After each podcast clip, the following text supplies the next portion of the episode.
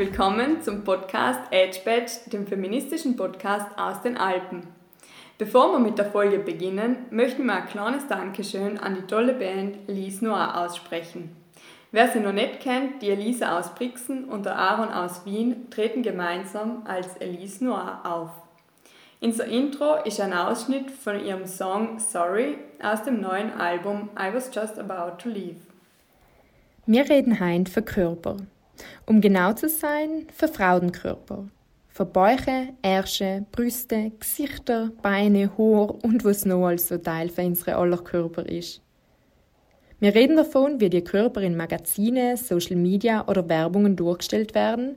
Wir reden von Normschönheiten, Sexualisierungen für Frauenkörper, wie wir unsere Körper selber wahrnehmen und wie Fremdwahrnehmung auf die Selbstwahrnehmung wirkt.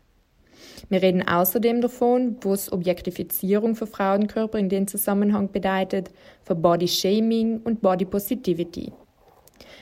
Frauenkörper als Thema für Edge Badge deswegen, weil wir sollen ja dünn sein, aber nicht zu dünn, es soll ja nur etwas dran sein. Aber nachher bitte wieder nicht zu viel. Wir sollen ins hübsch anlegen, aber ja nicht so aufreizend und zu viel Haut sagen, weil sel kann witschig wirken. Aber wir sollen auch nicht zu wenig Haut sagen, weil sel kann man ja noch brav wirken.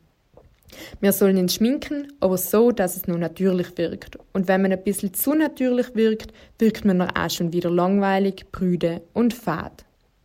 Gesellschaftliche Erwartungen, wie Körper sein sollen, zu entsprechen, ist eine absurde, irrwitzige und super paradoxe Gratwanderung, die im Grund genommen sinnlos ist, weil man es eh nie alle recht machen kann und auch gar nicht muss. Man muss nicht alle gefallen. Und eigentlich hat niemand das Recht, das Ausschauen für Frauen und Frauenkörper ständig zu bewerten und in eine Schublade zu stecken. Und trotzdem scheinen uns die Gedanken rund um den Körper nicht loszulassen. Eine Studie aus Deutschland hat herausgefunden, dass 47 Prozent der 15-jährigen Madeln und 29 Prozent der 15-jährigen Buben ihren Körper zu dick finden. 56 Prozent der befragten Madeln und 38 Prozent der befragten Buben neigen zu radikalen Diäten oder sogar Essstörungen. Und krass ist auch, dass sich unser äußeres Erscheinungsbild, unsere Körper, für die wir eigentlich nichts oder begrenzt etwas dafür können, unsere Leben mitgestaltet. Und wie Sache sie sie mitgestalten, sagt zum Beispiel eine Studie, eine andere Studie aus Deutschland, die herausgefunden hat, je größer ein Mann, desto höher das Einkommen. Schmale Männer verdienen durchschnittlich 8% weniger als seine großen Kollegen. Das Phänomen, das nicht nur für die Arbeitswelt gilt, nicht nur in Deutschland gilt und schon gar nicht für Männer gilt, hat einen Namen. Lookismus. Wir beurteilen und behandeln Menschen aufgrund ihres Looks, aufgrund ihres Aussehens. Schauen wir nach Italien. Italien ist Platz 1 der Länder in Europa mit den meisten Schönheitsoperationen. 2019 sind circa eine Million Schönheitsoperationen und Schönheitseingriffe gemacht worden. Tendenz steigend. Und Alter sinkend, weil alleweil mehr junge Menschen lassen sich operieren. Aber was sagen uns die Zahlen? Die Zahlen sagen uns, es gibt irgendwo in der Gesellschaft Bilder, Konzepte und ein Verständnis davon, was Normschönheiten sein. Die werden angestrebt und es wird unterschwellig vermittelt, wer dir nicht entspricht, in seinem oder der seinem fehlt etwas und er oder sie hat ihr oder sein Leben nicht so ganz im Griff. Und ich rede bewusst allem von Normschönheiten und nicht von Schönheitsideale, weil der Begriff Schönheitsideale klingt so, als hätten es eh alle Welten und als wäre das das Nonplusultra. Und Normschönheit druckt einfach aus, dass es Schönheiten gibt, die den Normen und Vorstellungen entsprechen, aber Sag auch, dass es schon noch andere Schönheiten geben kann. Sättige, die nicht so stark genormt sein und die eben von der Norm abweichen, die authentisch sein und deswegen eigentlich nicht mehr oder weniger schön sein. Aber es stellt sich ja noch die Frage, wo kommen die Bilder, Konzepte und Vorstellungen her? Und die Vorstellungen der Normschönheit kommen ganz stark, nicht lei, aber ganz stark aus Medien, Filme, Werbungen, Social Media und so weiter, die ins normperfekte Menschen vorführen und uns damit zu verstehen geben, Kauf das Produkt. Dann wärst genau so schön wie sie oder ihr du in den Werbeclip. Und wenn du so schön bist, bist du genauso glücklich, triffst die Liebe deines Lebens, hast viel Geld, bist erfolgreich. Oder wie das auch in Hollywood-Filmen oder eben auf Instagram durchgestellt wird. Im Buch Beyond Beautiful sucht die Autorin Anushka Rees auch noch Ursachen für die Ideale.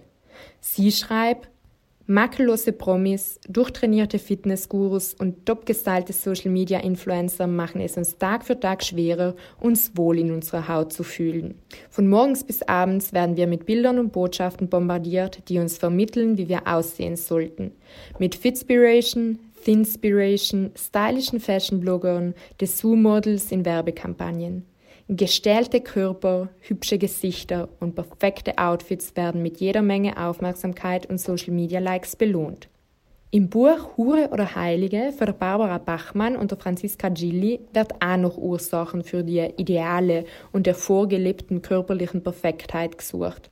Sie nennen unter anderem als Ursache die Veline, Veline seien Assistentinnen in Fernsehshows in Italien, die meistens super leicht bekleidet seien, akribisch genau rasiert, geschminkt, gestylt, frisiert und was noch alles so dazugehört.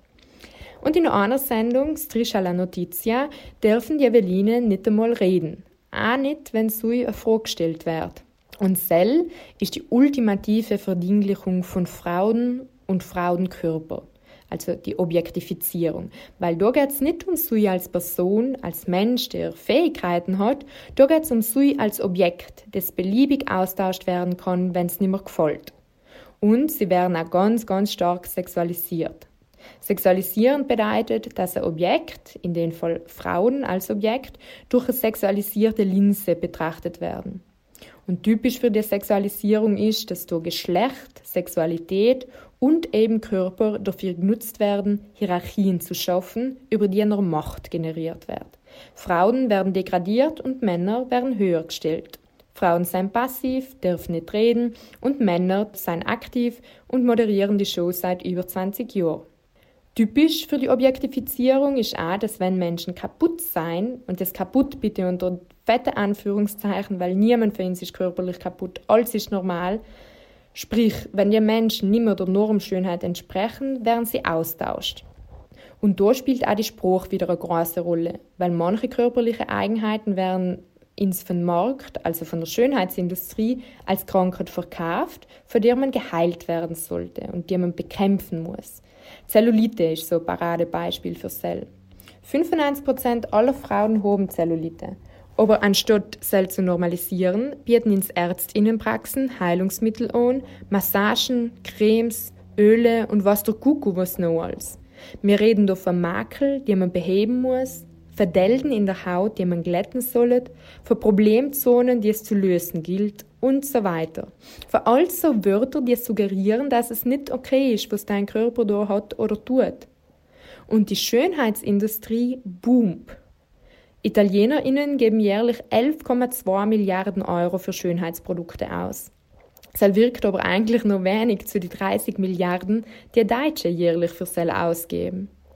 Jetzt lasst euch das Ganze kurz auf der Zunge zergehen. Ins wird Ingrid, dass unsere Körper nicht okay sein und noch zahlen wir auch noch so viel Geld dafür, dass sie für die Gesellschaft passen, dass sie in Ordnung sein. Und guess what? Sel wären sie wahrscheinlich nie. Aber sel müssen sie auch nicht, weil niemand außer dir selber muss sich wohl mit deinem Körper fühlen. Und um Sel geht's. Die Lauren Benny hat zur Schönheitsindustrie mal etwas geschrieben, was sie super passend, inspirierend und aufrüttelnd zugleich finde. Und mit den Gedanken entlasse ich eigentlich in die nächste Folge.